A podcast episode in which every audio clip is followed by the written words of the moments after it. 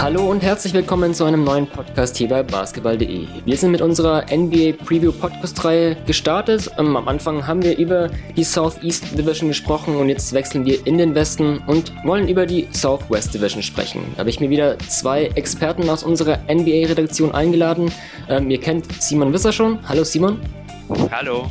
Und eine Premiere beim Basketball.de Podcast Dominik Cesani. Hallo Dominik. Hallo.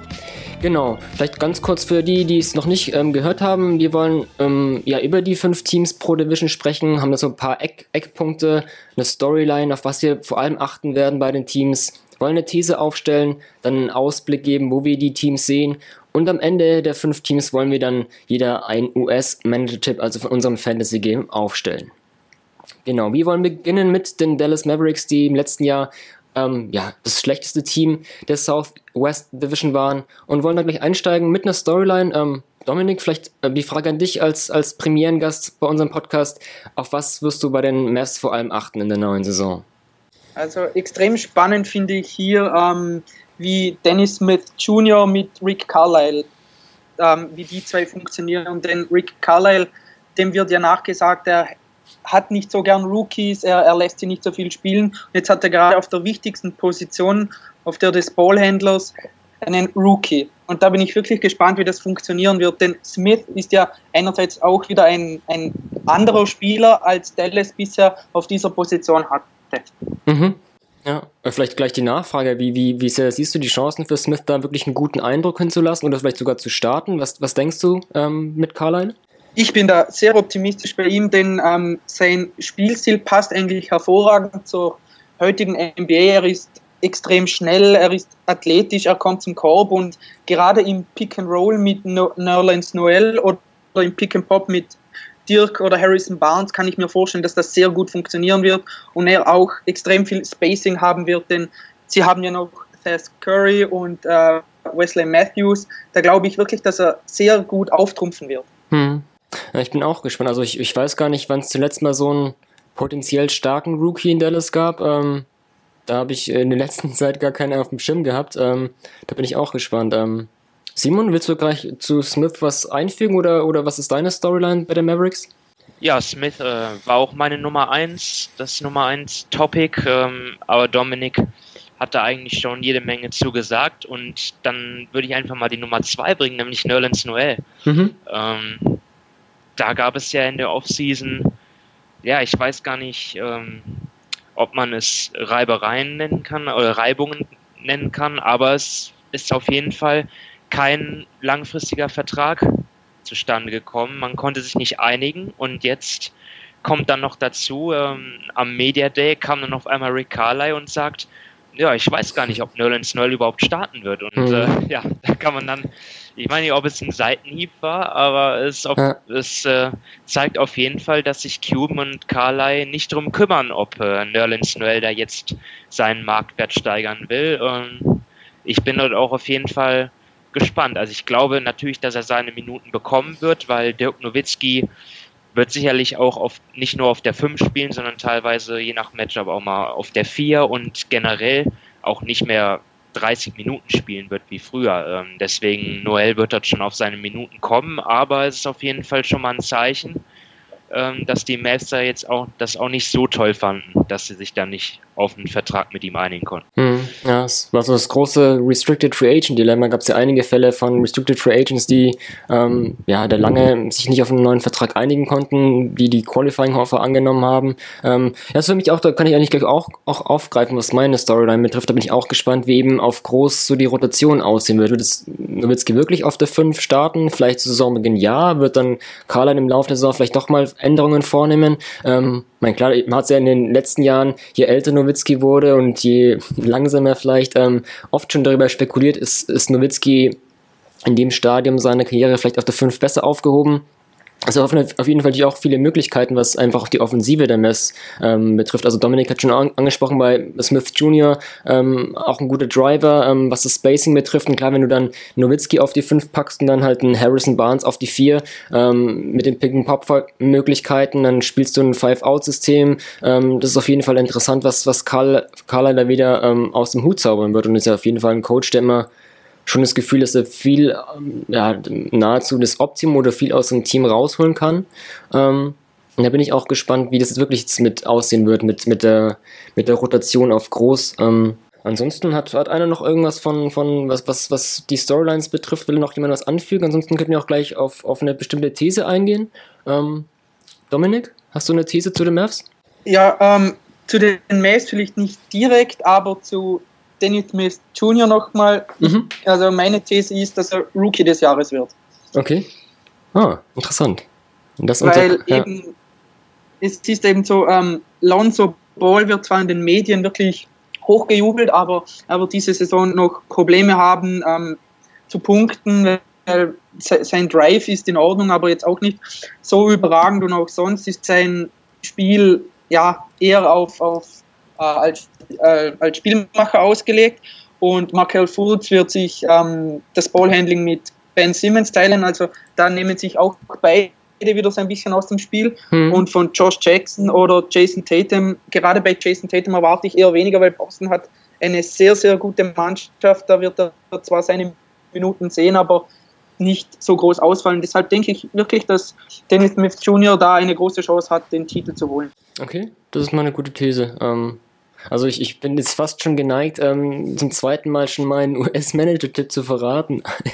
Weil es ist nämlich genau Smith Jr. Ich glaube, das kann ich jetzt schon vorweggreifen. Ihr müsst es nicht machen, aber ähm, äh, weil es wurde eigentlich schon so viel genannt. Ähm, ich glaube auch, dass der, also der kostet bei uns 2,6 Millionen als, als neunter Pick, ist festgelegt, unsere Reihenfolge, die wir da aufgest äh, aufgestellt haben vor Jahren was die Draft-Reihenfolge und äh, das Fantasy-Gehalt betrifft. Und für 2,6 denke ich, das auf jeden Fall großes Steigerungspotenzial. Und ähm, ja, vielleicht gar nicht so, gar nicht so unrealistisch, ähm, dass, dass Smith da das Rennen machen wird. Ähm, Simon, willst du da was anfügen oder was ist deine These zu den Mavs?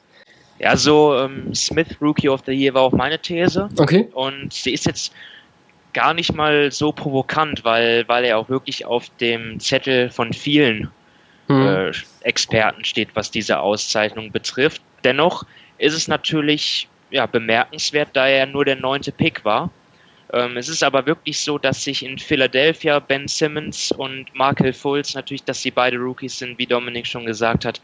Und Dennis Smith hat, hat auch schon die perfekte Situation, finde ich. Also, wenn man jetzt mal sieht, äh, vielleicht dann Seth Curry im Backcourt an seiner Seite, dann rückt Wesley Matthews auf die drei, Harrison Barnes auf die vier, Nowitzki auf der fünf. Ich meine, das, das ist ja schon eine, wie, wie viel Platz der Kerl wahrscheinlich haben wird dort mit seinen Drives. Das ist für mich die, die perfekte Situation für ihn. Mhm.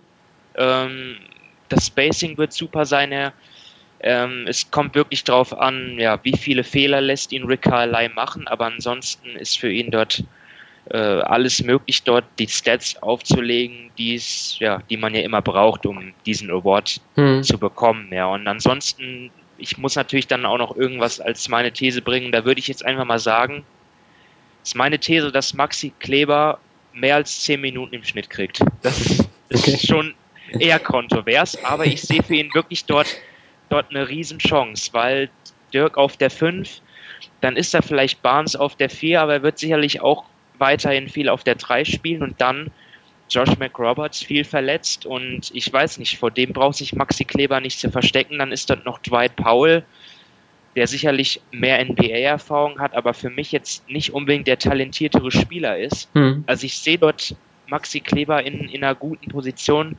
Er muss halt selber gesund bleiben und er muss ja, seine Chance nutzen. Mhm. Ja.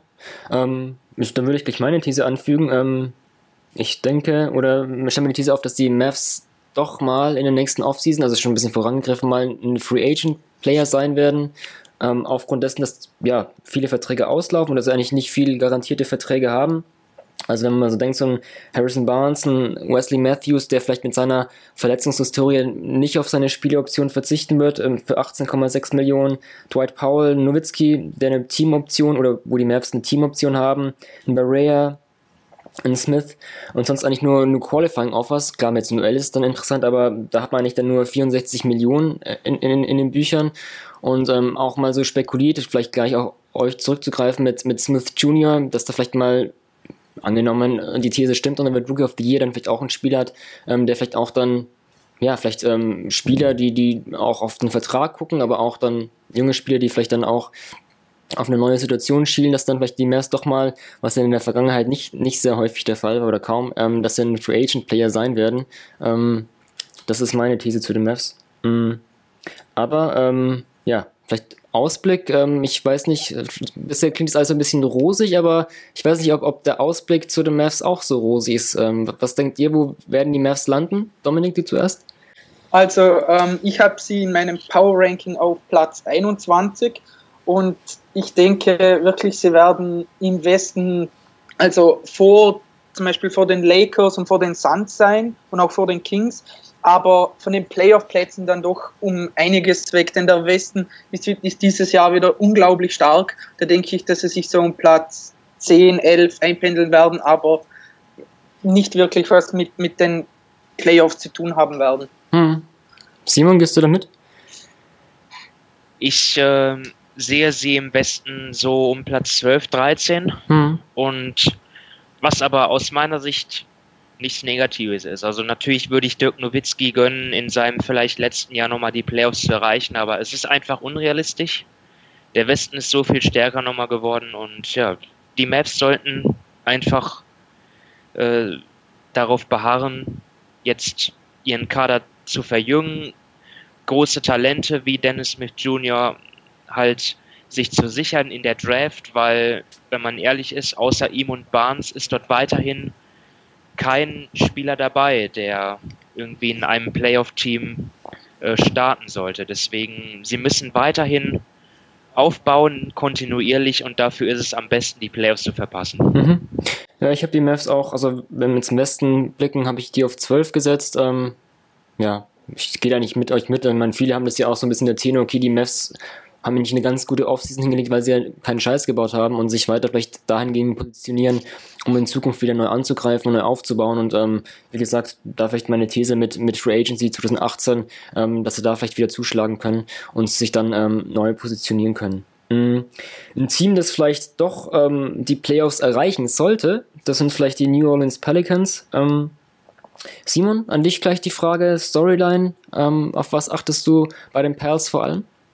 Ja, ich habe den Eindruck, das Gefühl, dass ich euch da jetzt was vorwegnehme, aber natürlich, ja, die, das, das Duo Anthony Davis und DeMarcus Cousins. Also, wie spielen die beiden zusammen? Ja. Man, man hat es äh, schon ein bisschen gesehen, natürlich im letzten März und April, aber ja, die beiden sind natürlich jetzt noch mal viel länger zusammen, haben im Sommer zusammengearbeitet und ich bin gespannt, was sie sich ausgedacht haben was sich äh, Head Coach Elvin Gentry ausgedacht hat, der ja auch äh, so ein kleines Offensivgenie ist und ja, beide Spieler, die Inside und Outside Game haben und sich ja deswegen wahrscheinlich nicht auf den Füßen stehen werden, sondern das irgendwie hinkriegen würden. Aber was sie konkret machen, darauf bin ich gespannt.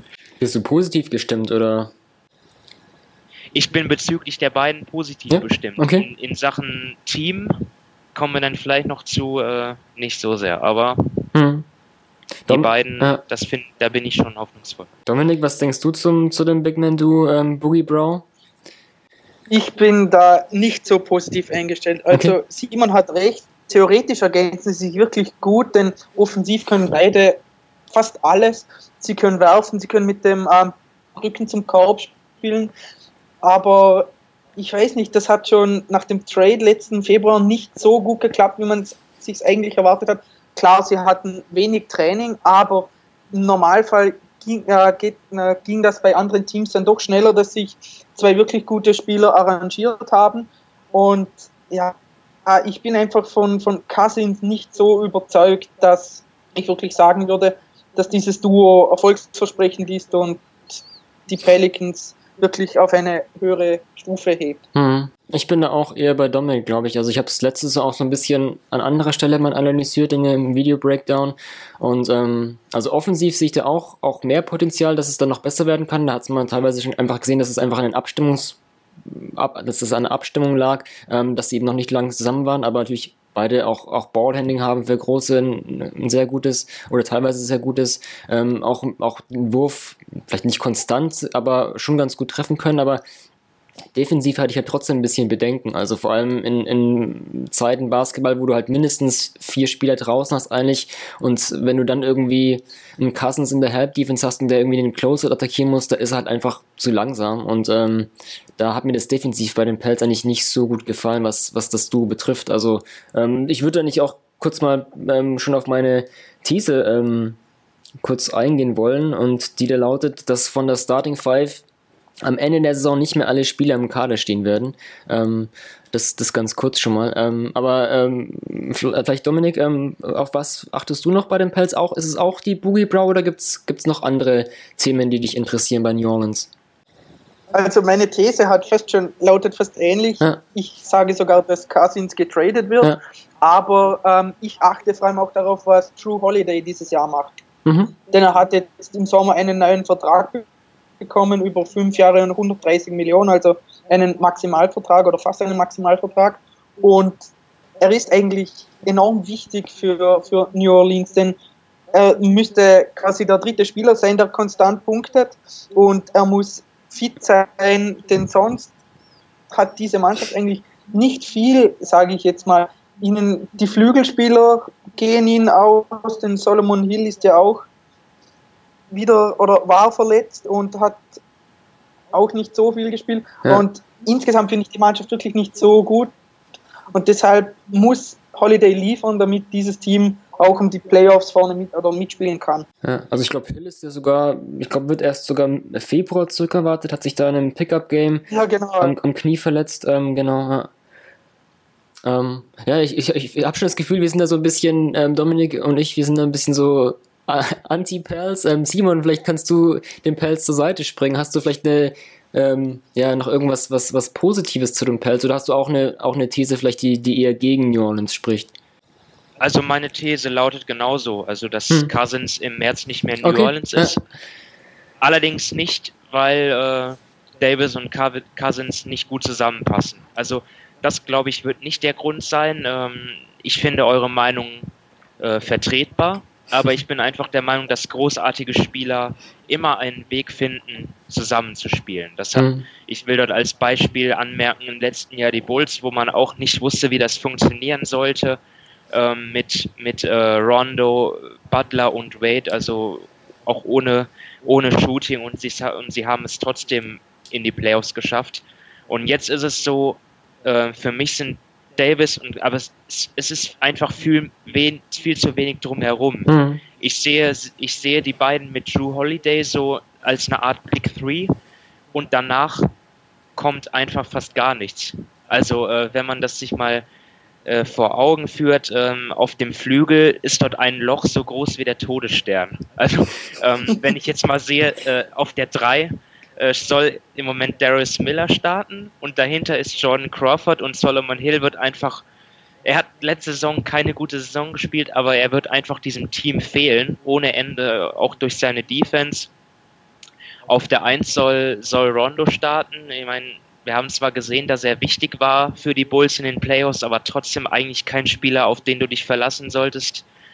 Ja, und dann sind dann noch so Rotationsspieler wie Etwan Moore, Tony Allen hast du noch, aber das ist halt auch das Problem, ja. ne? wenn wir da sprechen, was geht, ja. was ist außen rum und hast du halt mit Rondo und Allen Spieler, die halt einfach, die du halt irgendwie an der Weekset einfach mal stehen lassen kannst. Ähm. Ian Clark ist noch down auf der Center, hast du zwei, ja, das klingt jetzt hart, aber es ist halt so zwei Kaderleichen, ja. Alex Argenziao und Ömer Aschik sind zwei Spieler, die du nicht einsetzen willst, die du aber auch auf ihr, aufgrund ihrer Horrorverträge nicht getradet bekommst. Also ich sehe die Pelicans nicht in den Playoffs. Ich sehe sie so zwischen, zwischen Platz 9, also bestenfalls 9, eher so 10 bis 11. Und ich denke, dass die Pelicans dann Cousins traden werden auf, aufgrund, weil sie halt befürchten, dass er im Sommer hm. ohne Gegenwert geht. Ja, genau. Ich also, glaube, dass, ja. dass, dass sie ihn aus diesem Grund gehen lassen. Und ähm, oder also dass sie ja, versuchen, noch irgendwas für ihn zu bekommen. Genau, also ja, Cousins natürlich äh, hat noch ein Jahr Vertrag, das anzumerken. Ähm, ja, wir haben schon einen Ausblick, glaube ich, jetzt vorgegriffen. Ich sehe die auch nicht in den Playoffs. Ich habe sie auch an, an 10 in meinem Best Power Ranking. Ähm, Dominik, hast, hast, hast du sie in den Playoffs? Aber ich glaube fast auch nicht, oder? Nein, nein, ich habe sie auch auf Platz 10. Also eben die ganze Kaderkonstruktion ist bei ihnen hinten, äh, von vorne bis hinten ja nicht schlüssig. Sie haben drei, drei Center und Ashik und Ashinta verdienen 16 bis 17 Millionen insgesamt und Ashik hat noch drei Jahre Vertrag und sie hätten, wenn sie, wenn, wenn sie wirklich die ganzen Cap Holes nächsten Sommer entfernen, hätten sie ein bisschen mehr als 6 Millionen Cap Space. Damit kannst du nichts anfangen. Also ich, ich weiß wirklich nicht, wo das hingehen soll hm. bei diesem das, Team. Das sind, das sind Fehler, die wurden vor zwei Jahren gemacht und sind einfach nicht korrigierbar. Das sind Verträge, die kriegst du einfach nicht einfach mal so ausradiert. Da musst du dann vielleicht auch Draft-Picks dazu abgeben und das will man ja auch nicht. Hm. Also doch für, für Davis dann auch eine, eine Kack-Position. Also ne, wenn, wenn, wir, wenn wir jetzt so ausgehen, was wir so ein bisschen sprechen, so hm, Cousins Trade, ist es dann wieder so ein halber Neuaufbau und ähm, früher oder später wird Davis dann schon auch was heißt bestimmt, nicht bestimmt, ähm, aber ist es auch möglich, dass er vielleicht dann auch Druck machen würde und sagen würde, ich will mir das nicht mehr antun. Ich habe jetzt schon genug Jahre ähm, da im Niemandsland oder nicht in den Playoffs verbracht. Ich will was, will was anderes sehen. Und ähm, da ist natürlich auch dann die Gefahr, vielleicht, dass, dass früher oder später weder Cousins noch Davis, also dass sie da gar kein, gar kein Einhorn mehr, mehr in ihrem Kader haben. Und dann hast du halt Holiday mit seinem großen Vertrag und dann, dann mal gucken. Also es sieht nicht, nicht sehr positiv aus. Ähm, ja, das nächste Team, wo es vielleicht auch, auch eher ein bisschen runtergeht, würde ich mal vorgreifen, sind die Memphis Grizzlies. Hm, Dominik, deine Storyline zu den Grizzlies? Chandler Parsons bleibt da mal fit. Hm. Weil der hat letzten Sommer einen gewaltigen Vertrag bekommen und in Memphis hatte man große Hoffnungen in ihn gesetzt. Und ja, was hat er gespielt? Se äh, ganz wenig und hat auch nur sechs oder sieben Punkte im Schnitt gemacht. Also da erwartet man diese Saison doch viel, viel mehr als das, was er letzte Saison gezeigt hat. Hm. Ja, auf der Flügelposition, glaube ich, bei den Grizzlies auch, auch ein großer, großer Umschwung. So ein, ja, so fast so, als würde man einen Trade mit den Kings machen, da viele Spieler getauscht. Ähm, da ist auf jeden Fall eine vakante Position bei den Grizzlies, ja, das stimmt. Simon, was hast du bei den, bei den, bei Memphis? Ich bin einfach gespannt, welcher Spieler außer Mike Conley und Marc Gasol sich hervorbringen wird. Also ich weiß, ähm, Chandler Parsons ist natürlich der Mann, äh, auf den es ankommt. Ähm, ich habe ihn auch in meiner These drin und ja, es, er, er, muss gesund bleiben und, und dann kommt es darauf an, was macht Tyreek Evans. Hm. Äh, wer kann von der Bank irgendetwas bringen? Ist, ist James Ennis äh, soweit oder Andrew Harrison, Wade Baldwin, Ben McLemore? Gut, Ben McLemore hat man ja fast schon aufgegeben, aber was, was kann er vielleicht noch irgendwie bringen? Ja, das ist, sind viele No-Names, mhm. muss man sagen, ähm, im Kader. Und ja, irgendeiner oder am besten mehrere müssen sich da in den Vordergrund spielen, weil das Duo Conley und Gasol reicht alleine wohl nicht mehr, um die Playoffs zu schaffen. Hm, ja. Also hau deine These vielleicht gleich, gleich raus zu Parsons. Also meine These ist mutig und ich sage, äh, Chandler Parsons wird die beste Saison seiner Karriere spielen. Okay. Also er, er, er ist wieder fit und ähm, ja, letzte Saison, was er dort in den, wenn, wenn er mal gespielt hat, das war katastrophal. Ja, also ich will mal anmerken, die Dreierquote von 26,9 Prozent, aber ähm, davor in der letzten Saison in Dallas ähm, hat er, muss, musste er lange pausieren, aber wo er gespielt hat, wenn er gespielt hat, dann, ähm, ja, dann stimmte auf einmal die, die Dreierquote, die war sehr gut. Er war als Ballhändler aktiv, Rebounder, also ich, ich, ich finde, äh, wenn Chandler Parsons daran anknüpft, also wenn er gesund bleibt und daran anknüpft, dass äh, damit würde er den Grizzlies natürlich ja, alle Türen öffnen, mhm. vielleicht sogar zu Platz 6 oder so im Westen. Alles weiter vorne wird schwierig, glaube ich. Mhm. Ja, aber, aber ich, ich hau das jetzt raus und ich glaube an Chandler Parsons. ja, es hängt halt viel an seinen Knien und seinem Heilungsprozess, ähm, aber theoretisch natürlich äh, sprichst du schon an, was es für ein Spieler sein kann. Das hat man in der Vergangenheit gesehen. Ähm, ja, worauf ich, äh, also es ist nicht so, so ein sportliches Ding vielleicht, aber ich, ich ja, bin mal gespannt, das lässt sich wahrscheinlich auch nicht jetzt schon in der kommenden Saison ähm, äh, zeigen, aber ähm, ja, ob, die Grizzlies so eine neue Identität entwickeln können. Also ne, das Grit and Grind ist Geschichte ähm, mit, mit dem Abgang von Zach Randolph und auch dem Grindfather Tony Allen. Ähm, ja, können sie eine neue Identität entwickeln? Und wenn nicht, ähm, was heißt es vielleicht für einen wie Marc Gasol, der glaube ich auch in der spanischen Zeitung so ein bisschen angedeutet hat, okay, vielleicht muss sich doch mal ähm, noch mehr überlegen, wie das jetzt in, in Memphis weitergeht. Ähm, hat er letztes Jahr gesagt, so 43 Siege ist eigentlich, ähm, ja, ja, ist unakzeptabel, aber ich glaube nicht, dass, dass dass die Grizzlies an den 43 Siegen, dass sie das erreichen werden. Ähm, da bin ich mal gespannt, wie es auch, auch ähm, in Zukunft in Memphis aussehen wird. Und ähm, da vielleicht gleich auch zu meiner These, ähm, ähm, die ich da habe. Also ich, ich, meine These ist, dass die Grizzlies ähm, die nächste Franchise sein werden, wo, wo sich was äh, in der Besitzergruppe ändern wird. da ist ja auch irgendwie so, ja, gibt so Minderheiten, äh, Anteileigner, die da glaube ich auch so ein Angebot demnächst abgeben können an, an Rob Parra, der da die Franchise eigentlich kontrolliert und da könnte es äh, einen Wechsel geben und das finde ich bei Grizzlies auch ganz interessant, weil es doch ein, ein, ein, kleiner Markt ist und ähm, was man neulich gelesen hat, ähm, diese ganzen Geschichte mit, dass, dass viele Franchises Verluste gemacht haben, da waren ja die, die Grizzlies auch, auch recht stark dabei mit, glaube ich, 40 Millionen. Ähm, da bin ich mal gespannt, was ist einfach die, die Zukunft der Grizzlies aussieht. Also da, da kann ich mir vorstellen, dass es da noch einige einige Umstrukturierungen geben wird. Ähm, äh, ich glaube, Dominik, du noch mit deiner These zu den Grizzlies? Ja, ihr habt mir eigentlich die Thesen schon vorweggenommen. Ich finde beide wirklich sehr gut und wenn es passt, dann nehme ich kurz Stellung dazu. Ähm, gerade ähm, zu Chandler Parsons, das finde ich nicht mal so unrealistisch, denn wenn er fit ist, ist er doch ein sehr, sehr guter Spieler, gerade auch ähm, mit Gasol und Conley, die beide den Ball, also soll sowieso sehr gut passen und ähm, Parsons auf dem Flügel auch eigentlich als, als guter Passer gilt. Denke ich, könnte das sehr gut funktionieren und die Grizzlies hatten letztes Jahr ähm, eine durchschnittliche Dreierquote als Team mit 35,4 Prozent.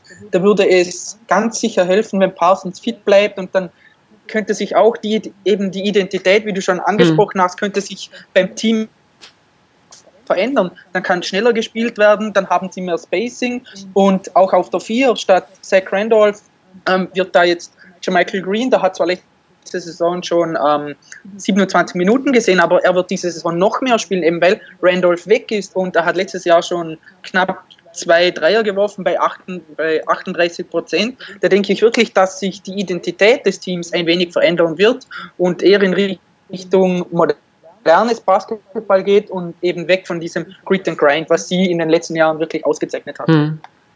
Ja, mit dem, mit dem Trio ist halt eigentlich auch, auch den Grizzlies zu wünschen, wäre auch wichtig, weil ähm, äh, Gasol, ähm, Conley und Parsons, die stehen beide äh, alle drei bis, bis ähm, 2020 theoretisch unter Vertrag. Wobei Gasol davor noch eine Spieloption hat und ja, die würden die drei auch, auch 83 Millionen ähm, äh, einnehmen. Also ähm, das ist eine potenziell vielleicht starke, starkes Trio, aber ähm, ist halt auch, auch natürlich fraglich. Die sind dann, ja, werden dann zu diesem Zeitpunkt alle drei schon über den 30 Jahren sein. Ähm, das ist natürlich klar, Win-Now-Modus, aber das, das, da habe ich auch ja, trotzdem viele Fragezeichen. Also da vielleicht gleich zum Ausblick. Ich habe die, die Grizzlies, ich bin dann, ja klar, das fängt viel mit ähm, Gesundheitszustand von Parsons, aber ich bin da nicht so optimistisch und habe die Grizzlies sogar nur an, an, an 11 im Westen. Ich denke mal, da habt ihr die vielleicht ein bisschen höher gesetzt, oder? Oh, das ist hart. Oh.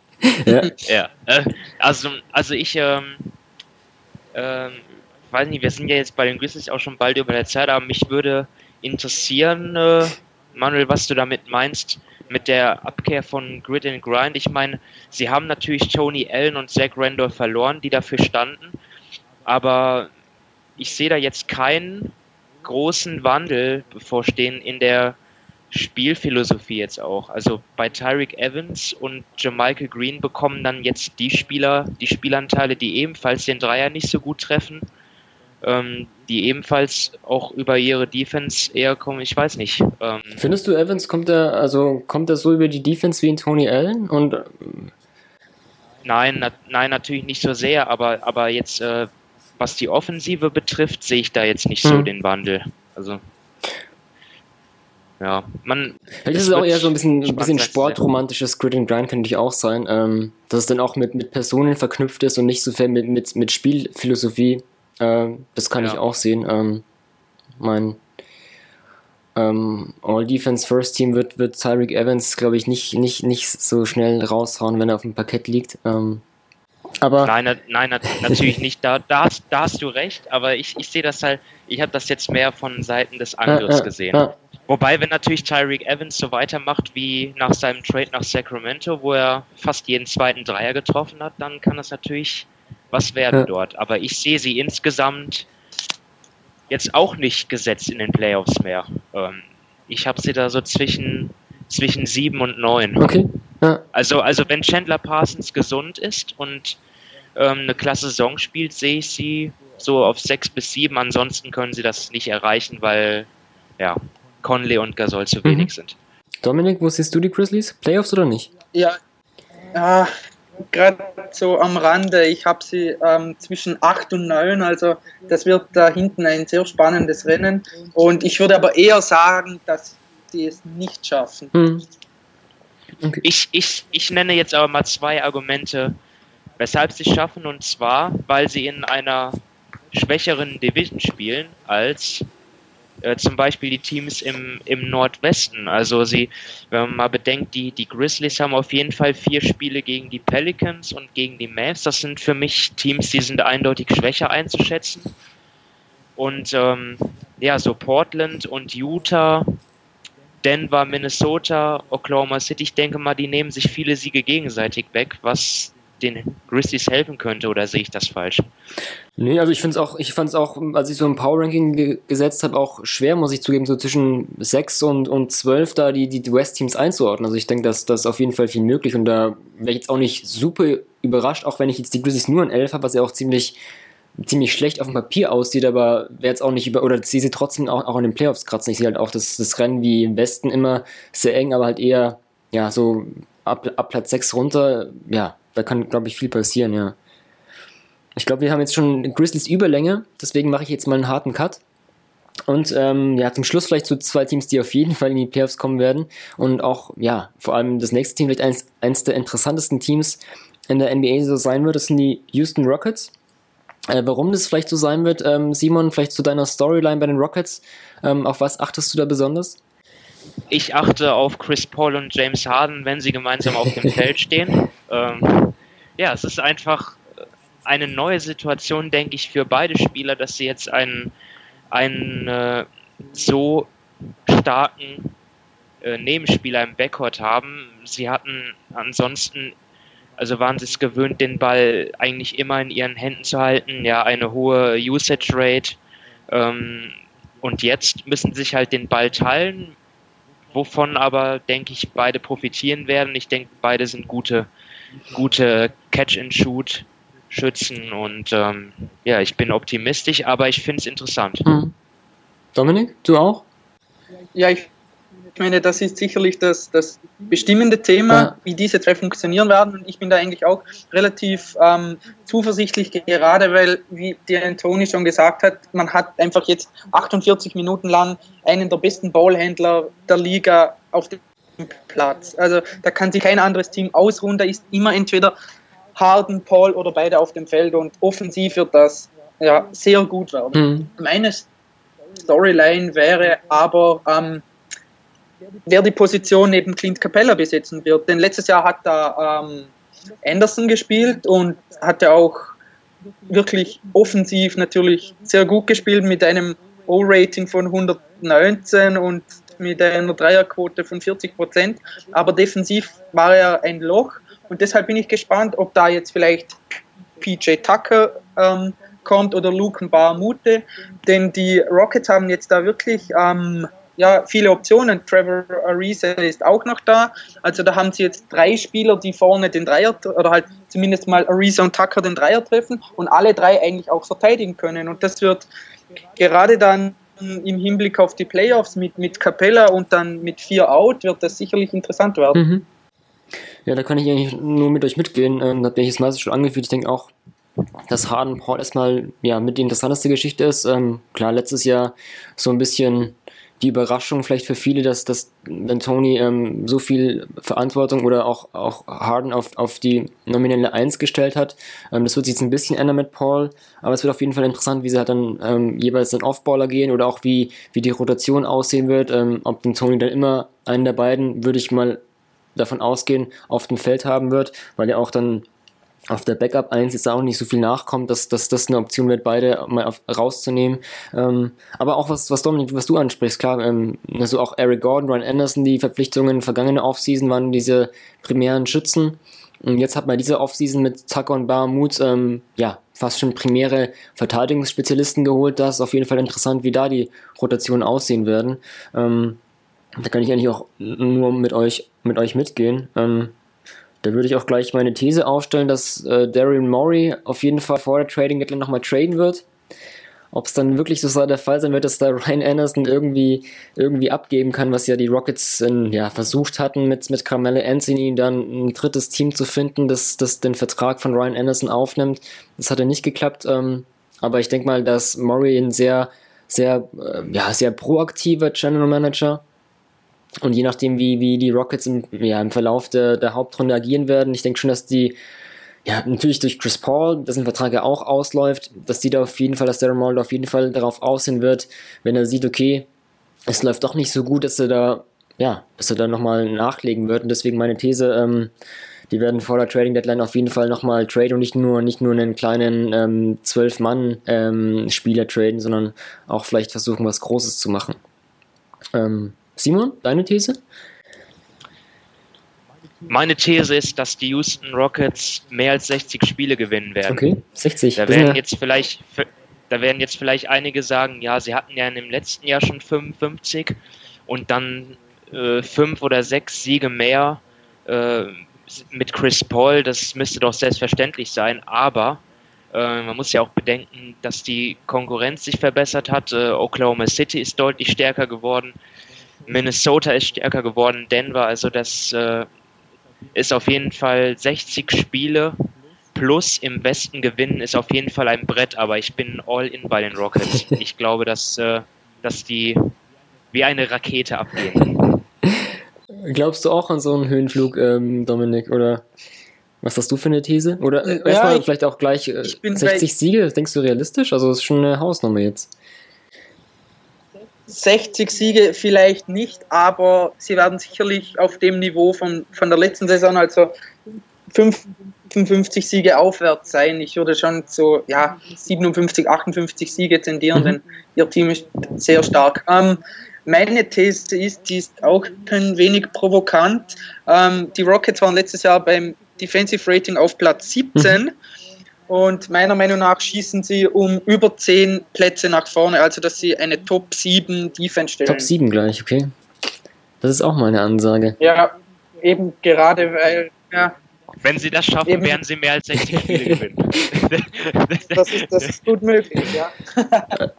Also ich glaube, da ja, blicken wir fast schon auf die Conference Finals raus, so wie die Rockets jetzt ähm, ähm, hochjubeln, aber ich ja, also ich gehe da nicht auch mit. Also ich habe es, wenn wir jetzt gleich auch auf den Ausblick gehen, an dem Power Ranking habe ich sogar jetzt auch an, an zwei gesetzt hinter den Warriors. Ähm, ich glaube, das ist auch nicht, auch nicht zu hoch gegriffen, oder? Wo, wo seht ihr die Rockets in dem Power Ranking? Sie Platz zwei ja. insgesamt. Ähm, ich habe die Rockets jetzt auf Platz drei. Ah, okay. Power Ranking. Ähm, aber, aber auch nur, ähm, also ich habe San Antonio schon mal vorweggegriffen vorhin und auch nur, weil sie besser eingespielt sind. Das ist jetzt nur vor Saisonstart, aber, mhm. aber ich, am Ende der Saison ist es gut möglich, dass Houston den zweiten Platz hinter den Warriors mhm. belegt. Okay. Dann lass uns doch gleich auch auf die, auf die San Antonio Spurs, Spurs gehen. Ähm, du hast schon vorgegriffen, du siehst sie an, momentan noch an Platz 2. Ähm, ja, deine Storyline zu den Spurs, Dominik? Ähm, meine Storyline ist, wie lange kann Pop mit seinem Spieler kaschieren? Das ist, weil ähm, man hat jetzt wieder mit Ginobili verlängert, du hast noch äh, ähm, Parker, im Frontcourt hast du Aldridge Gasol. Das ist schon vom, vom Alter her ist das eine sehr alte Mannschaft und da bin ich wirklich, wie, wie Pop das meistern wird, ohne dass er ähm, Leonard zu sehr in der Regular Season verheizt. Mhm. Ja. Simon? Was, was hast du bei den Spurs im Blick? Bei mir steht alles im Zeichen äh, meiner Annahme, dass dies äh, der letzte Wurf wird von dieser Mannschaft. Ähm, wir haben ja jetzt schon ein paar Spieler, die verletzt sind. Tony Parker könnte früher zurückkehren, ähm, aber man weiß nicht, ja, wird er noch der Alte sein überhaupt? Ähm, Manu Ginobili ist dann für, äh, ich weiß nicht, äh, hat er für ein Jahr unterschrieben oder für zwei? Oh, ich bin mir gerade gar nicht ähm, sicher. Weiß das einer von euch? Es ist, ich weiß auf jeden Fall, dass Paul Gasol langfristig unterschrieben, aber trotzdem glaube ich, dass äh, sich dieser Kader im nächsten Jahr nicht mehr so einfinden wird. Ich denke mal, dass LeMarcus Aldridge vielleicht nicht die richtige Besetzung ist auf der mhm. 4. Also ich glaube, dass die Spurs äh, dann in der nächsten Saison in einer anderen Besetzung da sein werden und dass es halt jetzt der letzte Versuch ist, nochmal in dieser Besetzung den Titel äh, anzuvisieren. Mhm. Also Spurs, äh, Ginobili ein Jahr, ähm, hab gerade nachgeguckt.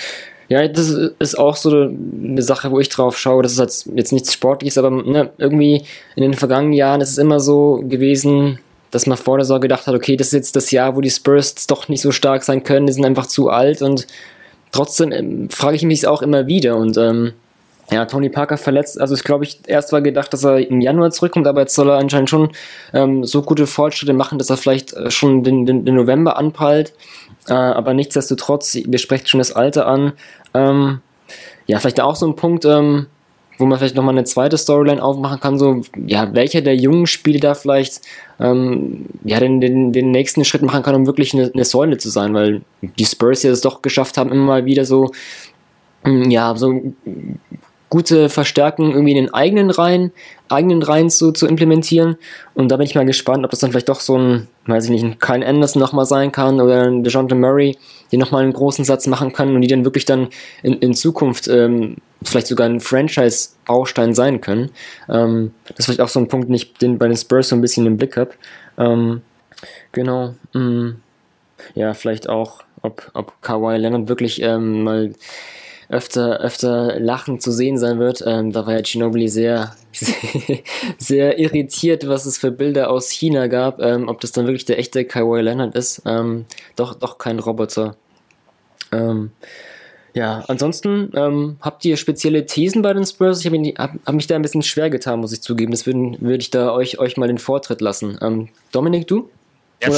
Ja, zunächst mal, Dominik, hast du noch eine andere Story oder ist das auch äh, deins? Ähm, ja, ähm, nicht so unbedingt jetzt zu den Spurs. Ich glaube, da hat man schon jetzt ähm, vieles gesagt. Ähm, meine These wäre nur, und die ist einfach, die Spurs sind meiner Meinung nach ein ein viel besseres Regular Season Team als Playoff Team und deshalb hm. sage ich, die Spurs sind ein wenig überschätzt. Okay. Weil wenn man sich die letzten Jahre ansieht, die Spurs waren immer auf, bis auf ein Jahr seit 2010 immer auf Platz 1 oder 2 im Westen in der Regular Season. Hm. Und in den Playoffs sind sie jetzt doch drei oder zweimal in der ersten Runde rausgeflogen und dann auch im Conference Halbfinale und so weiter. Also ich finde einfach, der Kader ist zu sehr für die Regular Season zusammengestellt und zu wenig für die Playoffs. Mhm. Ja, meine These ist, die Spurs bleiben das langweiligste Team der Liga. Und zwar, das ist jetzt äh, überhaupt nicht negativ gemeint, sondern es ist einfach so, ähm, sie werden wieder durch die Regular Season cruisen, auch wenn jetzt, auch wenn es jetzt vielleicht äh, ein paar Sorgen gibt um Kawhi Leonard, der die gesamte Preseason verpasst und auch wenn man nicht weiß, wie Tony Parker zurückkehrt, aber ähm, ja, Head Coach Greg Popovich ist einfach äh, der beste Trainer der Liga und er wird es wieder schaffen, dieses Team auf über 50 Siege äh, ja, zu manövrieren und ja, dann wird dann vielleicht ein DeJounte Murray einspringen ähm, oder Patty Mills, ähm, sie haben Rudy Gay geholt, mit dem sie jetzt auch ein neues Element bekommen. Sie können vielleicht dann auch mal etwas kleiner spielen und äh, das Feld etwas weiter machen. Und ja, sie werden einfach durch die reguläre Saison cruisen, ohne dass man viel von ihnen hört. Ja, so sind die Spurs. ja, in dem Sinne vielleicht auch kurz bin ich mal auch auf, auf Rudy Gay gespannt. Ähm, ja, ob der vielleicht dann auch in, in, so kleinen Formationen auf der 4 spielen wird, was er für eine Rolle einnehmen kann. Ähm, war ja auch so in, in der Vergangenheit dann, ja, mit den Kings bei einer Franchise gespielt, die, die auch nicht, nicht, nicht sehr positiv gesehen war. Früher so ein bisschen der Tenor, dass er auch jetzt nicht der effizienteste Spieler sei, aber da bin ich mal gespannt, ob, ob, ob, ob da so ein bisschen ein Umschwung, also vielleicht nicht nur sportlich, aber auch in, in der medialen Berichterstattung über Rudy Gay, was jetzt ähm, mit, mit den Spurs bei einer sehr positiven Franchise ähm, aktiv ist, aber da ja, ob, ob wir da einen, einen, einen sehr, sehr guten Rudy Gay sehen werden. Ähm, also das, ich habe jetzt so keine These, aber vielleicht irgendeine Rudy Gay-These fällt mir jetzt auf die Schnelle nicht ein. Irgendwas Provokantes, dass er All-Star wird, würde ich jetzt nicht, nicht, nicht, ähm, nicht, ähm, nicht sagen wollen. Äh, deswegen. Macht Rudy Gay zum ersten Mal sein Team besser. okay, Rudy Gay macht sein Team besser. Rudy Gay ist, ist, ähm, ist neben Leonard der zweite Go-To-Guy. Oh, nee, das ist nicht, nicht, dass man mich jetzt zitiert. Ähm, deswegen. Es ist ja wirklich so absurd, dass äh, Rudy Gay überall, wo er weggeht, dass das Team besser wird.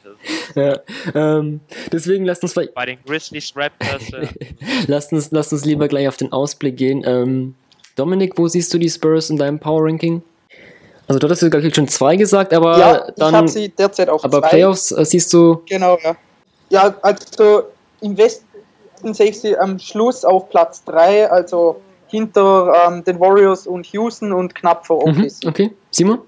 Ich sehe mit Oklahoma City einen Zweikampf um Platz 3.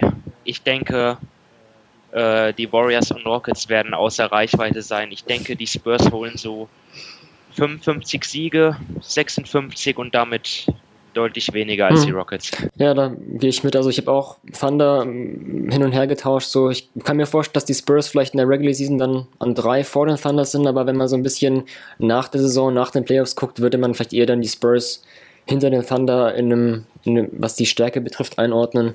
Ähm, da gehe ich äh, auch mit euch mit.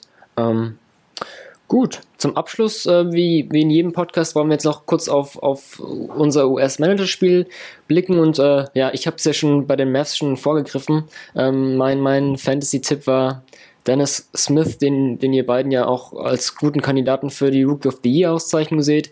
Kostet bei uns nur 2,6 Millionen als neunten Draft-Pick. Ähm, wen habt ihr noch? Dominik, wen hast du als, als Fantasy-Tipp?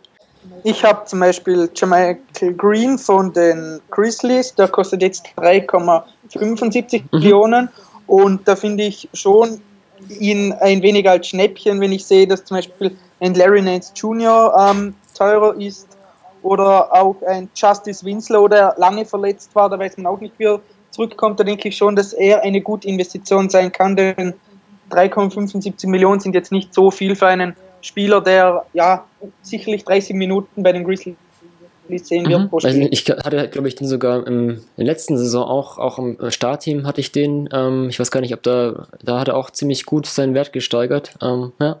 Simon, wen hast du?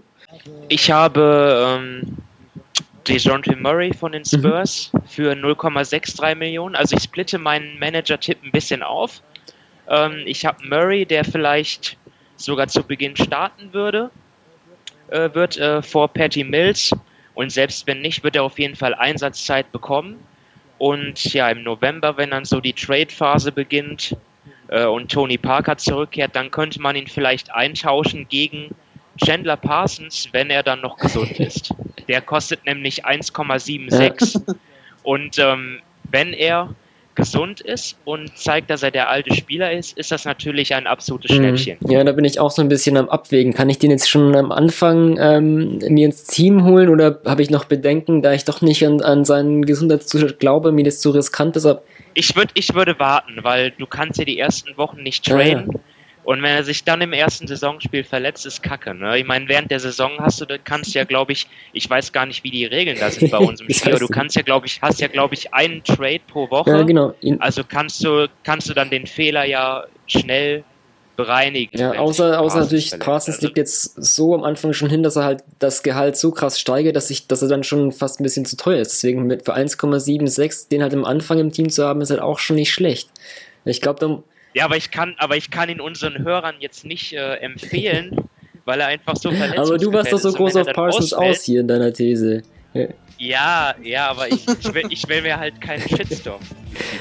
Also an, an Chandler Parsons wird hier viel, viel, ähm, viel liegen in der Southwest Division. Ähm, ja, das soll es gewesen sein mit dem Südwesten. In der nächsten Folge gehen wir dann wieder in den Osten. Ähm, euch, euch beiden vielen Dank für eure Zeit. Hat Spaß gemacht. Gerne. Und ja, wir hören uns auf jeden Fall, ja, auf jeden Fall wieder in einer anderen Folge und genau. Zwei von sechs Divisions haben wir abgefrühstückt und die nächsten kommen bestimmt. Ähm, danke fürs Zuhören und bis bald.